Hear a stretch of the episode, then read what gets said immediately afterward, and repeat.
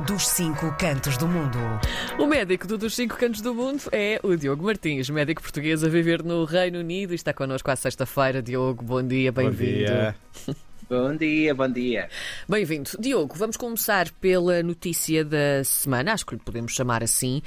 Um, foi então uh, noticiado que o rei Carlos III foi diagnosticado com um tipo de cancro que, presumo eu, ainda não sabemos exatamente qual é, ainda não foi divulgado, mas tu saberás dizer melhor. Isto está a causar algum burburinho por aí? É isso? Como é que estão as coisas?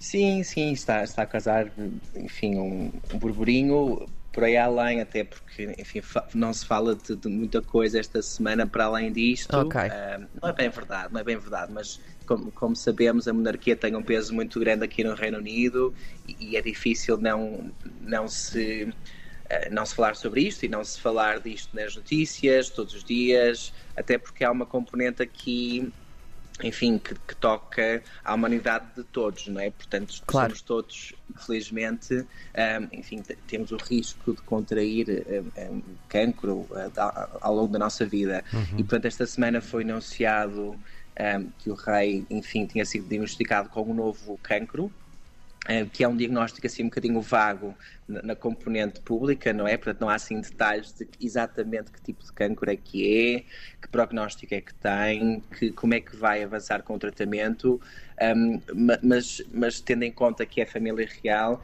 esta nova abertura, esta transparência relativamente à sua vida privada não deixa de ter importância, não é? Porque, independentemente do tipo de cancro que é, nós sabemos que ele estava a ser tratado um, e a família real tem alguma dificuldade em, em, em, usar, enfim, às vezes uma linguagem mais específica. Por exemplo, falava-se que ele estava a ser tratado, por exemplo, por um, um, alargamento da, da, próstata, e nós sabemos que isto é especificamente, em termos técnicos, a hiperplasia benigna da próstata, que é um aumento benigno hum. que acontece, obviamente, nos homens, tem que ser muito monitorizado para que não avance para um cancro da próstata. É engraçado é que quando eles um, ehm, comunicaram, enfim, a, a família real que havia um diagnóstico do novo cancro, disseram que não era um cancro da próstata, uhum. um, mas que haveria um novo cancro. Agora, depende, poderá ser imensa coisa, não é? Poderá ser um, um cancro coloretal, tendo em conta a região onde é, é, uma das, é uma de, um, dos, um dos diagnósticos uhum. oncológicos, infelizmente, mais comuns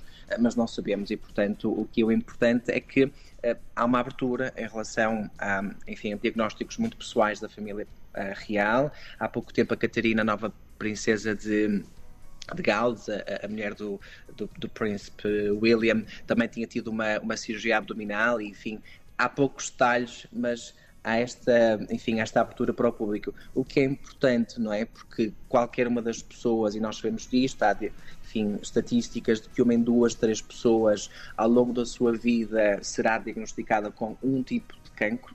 Um, é muitíssimo frequente, temos, temos perfeita noção dos, dos um, fatores de risco, estilos de vida, dieta, exercício físico, um, a importância dos rastreios para termos uma detecção precoce um, e para podermos realmente atacar este, qualquer forma de cancro o mais cedo possível e aumentar assim a sobrevivência. Portanto, acho que a importância que isto tenha, para além, obviamente, de ser a família real, que é muito importante para o Reino Unido, é o facto de que uh, a população em geral, ouvindo isto e tendo em conta que são celebridades, não é? são de alguma forma influencers, uh, há um aumento de procura imediato dos serviços de saúde para a população em geral, porque ficam logo preocupados e perceberam se o rei tem um diagnóstico, qualquer um de nós também poderá ter e, portanto, vou procurar saber se este sintoma que eu tenho tido e que não tenho falado sobre poderá uhum. realmente ser importante. E acho que é aqui que se reveste a importância deste tipo de notícias. Essa visão é muito interessante, sim. Sem dúvida. Sim. Uh, mudando de assunto agora, Diogo, deixa-me pôr a coisa da seguinte maneira: quão comprometido com as causas ambientais está o, o líder da oposição aí no Reino Unido? Uh, pensávamos que muito, afinal não parece ser assim tanto, não é? Infelizmente. Um, o background disto é, enfim, eleições gerais uh, 2024-25, não sabemos ainda, mas, um, enfim, eleição de uma nova Câmara de Comuns no Parlamento e por isso o novo governo. E, portanto, Keir Starmer, que é o, o líder da oposição do Partido Trabalhista, em 2021 tinha anunciado que este investimento verde, as, as uh, enfim, novas, novas tecnologias uh, para a reconversão climática, era uma das grandes prioridades do, do, seu partido, uma das cinco prioridades, e estamos a falar de uma proposta na altura que, que, rondaria à volta dos 28 mil milhões de libras por ano de investimento verde. Falamos de subsídios para isolamento nas residências, um, financiamento proveniente destes lucros das, das empresas uh, de, de, energia um, e, pelos vistos, esta, este, este commitment desta causa teve que ser revisitada, não, não de quase 30 mil milhões por ano, mas para 15 mil milhões por ano. Um, o, que tem sido, enfim, uma desilusão para quem era apoiante e quem é apoiante do Partido Trabalhista. O motivo que é apresentado pelo Keir Starmer um, tem a ver com este panorama económico e fiscal do país, nomeadamente a questão da dívida pública, estar muitíssimo difícil. Isto acaba por ser um jogo político, na verdade. Ou seja, tentando justificar isto, que este Sarma diz que isto é uma herança do, do, Partido Conservador. Eles não sabem, se forem eleitos, que tipo de país é que vão receber economicamente e, portanto, estão a priori, antes que o manifesto seja publicado, a tentar reduzir em algumas destas grandes bandeiras, o que eu acho que é uma grande pena, porque, na verdade, não estou a fazer aqui a juízos de valor político, não sou comentador e não, e não, não, não sou necessariamente a favor ou contra qualquer um destes partidos. Uh, mas este tipo de bandeira é uma bandeira tipicamente do Partido Trabalhista e, e é muito provável que nesta, uh, neste anúncio este, esta semana um, que o Partido Trabalhista tenha perdido provavelmente uma das grandes chances de se tornar o próximo governo do país, infelizmente. E portanto há aqui um, um bate-boca já com Rishi Sunak, que acabou por, infelizmente, ter uma saída um bocadinho triste uh, na resposta a isto, acabou até por fazer um, um comentário uma, um bocadinho transfóbico num, num outro contexto no Parlamento.